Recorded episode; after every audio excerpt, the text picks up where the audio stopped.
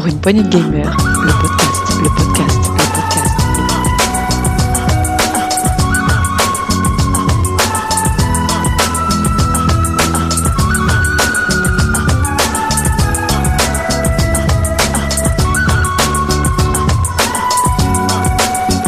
Pour une poignée de gamers, le podcast. Bonjour et bienvenue dans ce mini-test PPG. Moi c'est Thomas et je suis accompagné de Béné.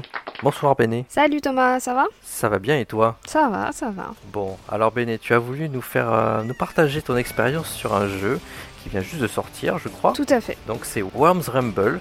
Et donc, bon, moi j'ai aussi pu euh, tester un peu ce jeu, mais dans la version bêta qui était gratuite euh, il y a deux week-ends de cela. Il est tout juste sorti. Je te laisse nous en dire plus.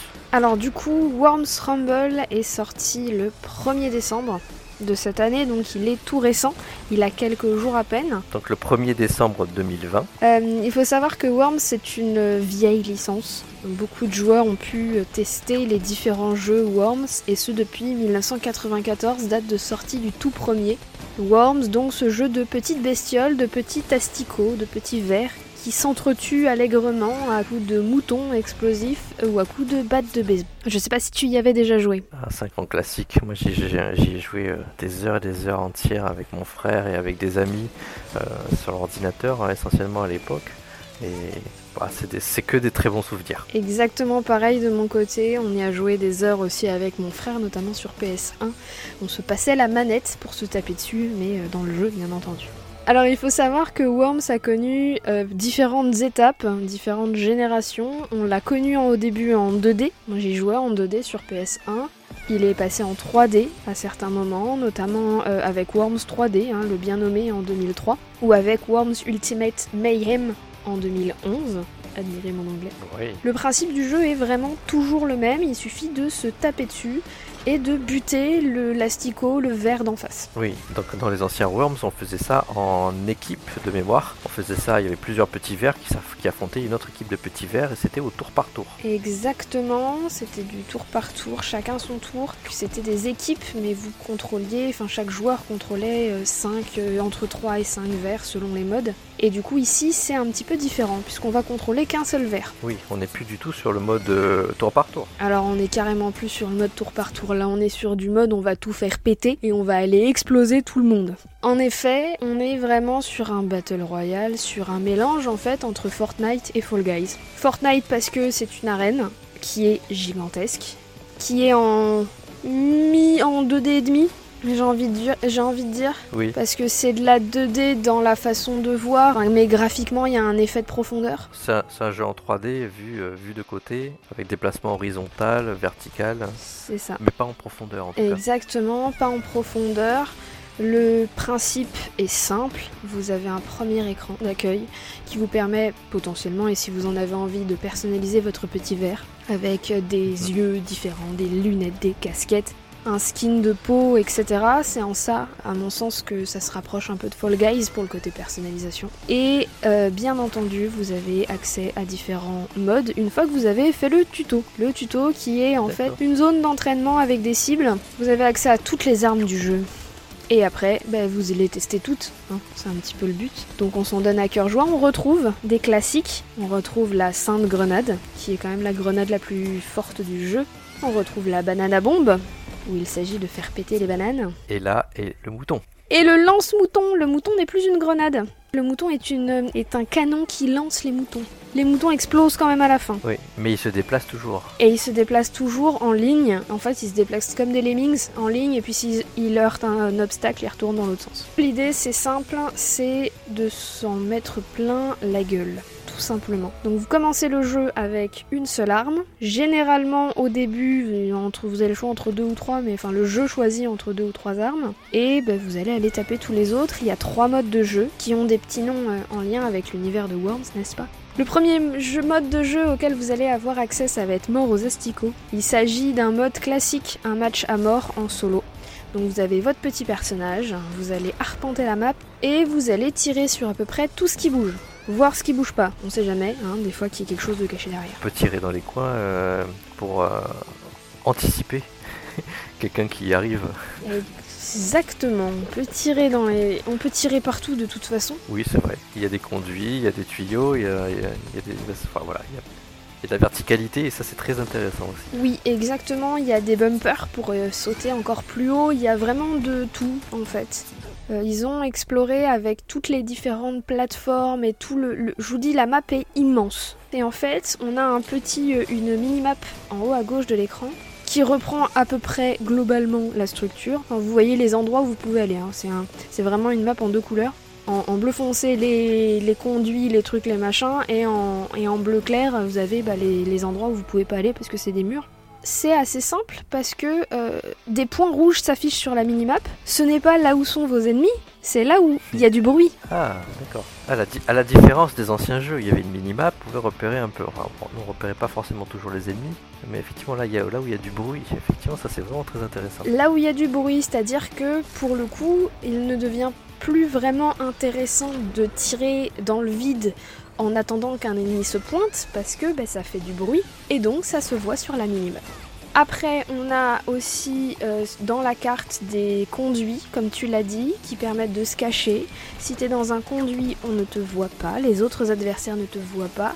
Si t'es dans un conduit, tant qu'il n'y a personne avec toi, personne ne te voit. Donc ça peut être un bon moyen de se cacher, d'autant que certains espaces, quand t'es tout seul à l'intérieur, te permettent de régénérer ta vie Ah, très bien. ce qui est plutôt intéressant. Ce mode-là n'est pas un mode où tu meurs de façon définitive.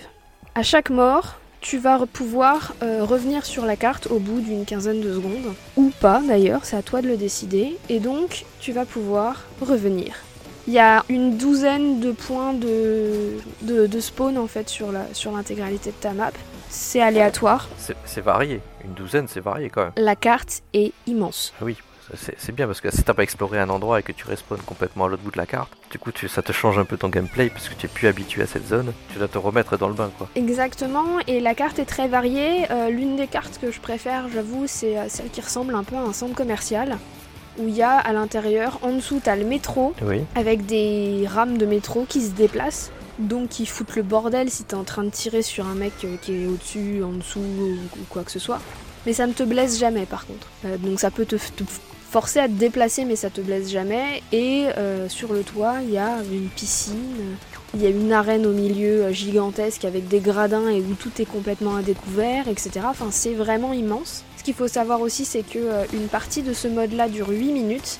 Et donc pendant 8 minutes, le but c'est de faire le plus de morts possible. classique deathmatch. Sachant que du coup tu respawns euh, à intervalles réguliers. Le deuxième mode c'est dernière escouade debout et le troisième mode c'est dernier verre debout. Pourquoi j'en parle en même temps? Parce qu'en fait c'est la même chose à la différence que dernière escouade se joue en équipe et que dernier verre se joue en solo. Euh, là c'est un deathmatch à mort définitive puisque euh, en escouade il y a une dizaine d'équipes de trois joueurs, j'allais dire de trois verres, oui c'est vrai aussi. C'est trois verres, oui. Et le but, c'est de buter les autres. On peut ranimer ses camarades si on arrive au bon moment. On peut, euh, on peut récupérer des armes, etc. Et alors, dans ce mode-là et dans le mode dernier verre debout, qui sont les mêmes, la différence, c'est que ben, le dernier verre, t'es tout seul. Mais la mort est définitive. Le, plateau de jeu, enfin le plateau de jeu, la zone de jeu se rétrécit. Au fur et à mesure du temps, tu as des zones qui vont devenir toxiques, avec un nuage vert toxique qui va t'enlever des points de vie au fur et à mesure si tu restes dedans, et ce qui fait que du coup, à la fin de la partie, la zone de jeu est très restreinte à une portion infime, mais suffisante pour se taper dessus quand même. Quand on est assez nombreux et quand on est dans un espace restreint, à mon avis, ça doit envoyer du- de la grenade là. Tu es dans l'espace le plus restreint quand il reste que deux ou trois équipes en lice, donc entre 6 et 9 joueurs. C'est déjà bien suffisant pour s'en mettre plein la tête. C'est ça. Moi, ce que je n'ai pas pu tester, c'est pour ça que je te pose la question, euh, Véné. Dans les modes en équipe, est-ce qu'on peut inviter les amis? Il y a un menu pour inviter les amis. J'avoue que je n'ai pas encore testé parce que j'ai envoyé une invitation qui est restée sans réponse. Donc je suis très triste. Mais euh, il y a un mode ami qui ressemble à celui... En fait l'écran ressemble énormément à celui de Rocket League. C'est un onglet qui s'affiche sur la droite de l'écran. Vous avez la liste des différents, euh, de tes différents amis euh, du PS euh. Et tu peux lancer des invitations, ajouter en ami, etc. Ça reste à voir par la suite. Euh, moi, j'avoue que pour l'instant, personne n'a répondu. Bah, on va bientôt venir euh, jouer avec toi, Béné. Ah Bien sûr, on va, on- on va faire en sorte de jouer contre toi. Et j'attends la, la- la battle de la team PPG. hein. Ah, ça, on invitera Tagazu aussi. Je pense que lui, il doit avoir du skill sur ce type de jeu. Je vous attends. Effectivement. Donc, très bien, donc du coup euh, on, on a parlé de- du gameplay et une petite chose euh, moi qui m'avait qui m'avait plu c'est que c'est euh, le maniement du verre est très particulier donc tu peux, tu peux sauter, faire des sauts de mur pour pouvoir grimper, escalader entre guillemets. Par contre il y a une espèce de, petite inertie, on, sent qu'on est un ver de terre et qu'on n'est pas un petit personnage avec des jambes. Je trouvais ça bien trouvé euh, par rapport à l'ancienne façon de jouer en fait où tu vraiment tu déplaçais ton verre d'un certain nombre de distances en fonction du temps que tu avais pour le faire. Oui, mais l'inertie était quand même là. C'est la, c'était la même, et en plus c'était la même inertie. Euh, moi je me rappelle de parties sur. euh, alors j'ai joué à plusieurs types de Worms en fonction des périodes, en fonction des consoles, etc. Et il y avait toujours cette inertie. Le nombre de sauts que j'ai ratés à cause de cette inertie du verre, du fait qu'il saute plus ou moins haut, qui rebondit à moitié, qui roule en boule et compagnie, elle, ça existait déjà et c'est, et c'est l'un des éléments d'ADN en fait de Worms. Et donc le retrouver c'est vraiment chouette. Et le- la roulade, c'est c'est vraiment très très bien trouvé de pouvoir faire des sauts avec une roulade. Enfin, ça, comment dire, ça énergise euh, le gameplay et euh, ça te permet d'avoir- d'être, euh, d'avoir un jeu très nerveux finalement. Ah c'est ça, ça rend le, le truc ultra nerveux, ultra euh, très facile et en même temps subtil à manier. C'est ça. Donc, comme on disait, c'est le easy to play, hard to master dont on avait parlé sur d'autres jeux. C'est ça. Et d'un point de vue customisation, comment on customise ces verres hein Euh, Il faut acheter? Il faut payer quelque chose? Il faut acheter en effet, mais pas avec du vrai argent. Ah, très bien. L'idée c'est que chaque euh, partie que vous allez faire va vous ramener de l'XP pour votre petit verre, de l'XP pour vos différentes armes et un certain nombre de pièces. Ah, d'accord. Il y a trois, ok, trois choses très différentes quand même. C'est ça. L'XP de ton personnage, quand tu vas monter un niveau, ce qui va se passer, c'est que bah, tu, vas avoir des, tu vas débloquer des éléments de customisation. Niveau 1, euh, on te donne la casquette, machin. Niveau 2, on te donne les lunettes et tout, etc. etc. Et avec les pièces que tu gagnes euh, dans le jeu, tu vas pouvoir aller acheter ces éléments de customisation. Et ce sera ton apparence dans le jeu. Exactement de la même manière qu'un Fall Guide. D'un autre côté, tu as donc une personnalisation aussi des armes, qui n'est qu'une personnalisation esthétique. Ah oui, ça j'ai pu le, tester dans la bêta. Effectivement, tu peux changer toutes les couleurs de tes armes et je trouvais ça très, euh, très sympa parce que, moi j'aime bien avoir le, le personnage, je sais pas, tout en rouge et bleu ou tout en vert et jaune. Ça agrémente la customisation de, ce que tu as fait sur ton personnage. Je trouve ça sympathique. C'est ça. Alors ce qu'il faut savoir, parce que je me suis posé la question, euh, si ta mitraillette, tu la customises en bleu clair, alors que la couleur de base c'est le bleu foncé, elle apparaît sur la carte en bleu foncé si jamais elle est posée par terre et que tu peux la récupérer, et ce n'est qu'une fois que tu l'as en main qu'elle change de couleur. C'est important de le dire parce que ben, chaque arme a une couleur particulière. Chaque arme a une esthétique particulière aussi, et donc du coup, d'un coup d'œil sur la carte euh, et sur ce que tu vois à l'écran, tu es capable de dire alors là-haut c'est le bazooka parce qu'il est vert, le fusil à pompe orange il est là-bas, et le Uzi il est bleu et il est là. Alors que si le jeu incluait dans les skins des armes posées au sol les customisations de chacun des joueurs, ça deviendrait vite intenable, puisque pour le mode mort à l'astico, c'est quand même une trentaine de joueurs à l'écran. On est quand même sur, sur- sur du volume là. Le jeu il est sorti sur, euh, sur PS4, il est sur PS5 il me semble aussi, et sur Steam. Euh, il est crossplay il me semble. Alors tout à fait, mais seulement si tu le veux. Ah c'est bien ça, c'est c'est une option. C'est-à-dire que quand tu lances le jeu pour la première fois, t'as un écran qui est euh, bonjour, ce jeu est cross-platform. Est-ce que tu veux activer le cross-platform ou pas Tu as le choix de te faire tuer par les gens qui jouent souris clavier ou par les gens qui jouent au gamepad. Voilà. Bon, bah, très bien. Mais écoute, je pense que on peut, on peut donner son, un avis sur ce jeu maintenant. Quel est ton ressentiment personnel sur ce Worms Rumble 2020, nouvelle génération entre guillemets? Alors moi j'adore. Worms reste pour moi une de mes licences favorites. La Team 17, donc les développeurs, ont toujours fait un énorme travail. C'est un studio que j'apprécie particulièrement, mais depuis les premiers Worms, mes meilleures parties de jeu, ça reste sur du Worms. Et je les ai à peu près tous testés si j'avais la console. Là, ce mode-là, il réinvente complètement le jeu parce que c'est devenu nerveux. C'est plus du tour par tour, même si c'était super agréable. Là, il y a vraiment un côté jouissif. Il y a un côté aussi où, oui, si tu commences dans 3 semaines, tu vas te retrouver avec des joueurs de niveau 17. Mais euh, si tu as la bonne grenade et le bon timing, on s'en fout, tu vas quand même réussir à t'en sortir dans le jeu. Et, et du coup, il est vraiment accessible à tout le monde. Et ça, c'est génial. D'autant que, je pense que tu vas l'évoquer, mais il y a la possibilité aussi d'avoir des événements ponctuels en fonction d'eux. Pour l'instant, on a trois modes, est-ce qu'on va pas en avoir plus plus tard? Enfin, il y a vraiment un côté euh, un peu comme Fall Guys, de bah on va pouvoir le mettre à jour, les possibilités sont infinies, et euh, moi j'ai hâte, même si là je prends mon pied quand même à aller buter les autres euh, petits, petits vers. Mais après, on va dire que c'est un, un running gag en ce qui me concerne. Après le test d'Assassin's Creed. Alors, elle a buté les Saxons, maintenant elle va buter les petits vers. Oui, c'est ça. Je sais pas si je vais accepter les invitations à venir jouer. Je vais me faire tuer. Oui.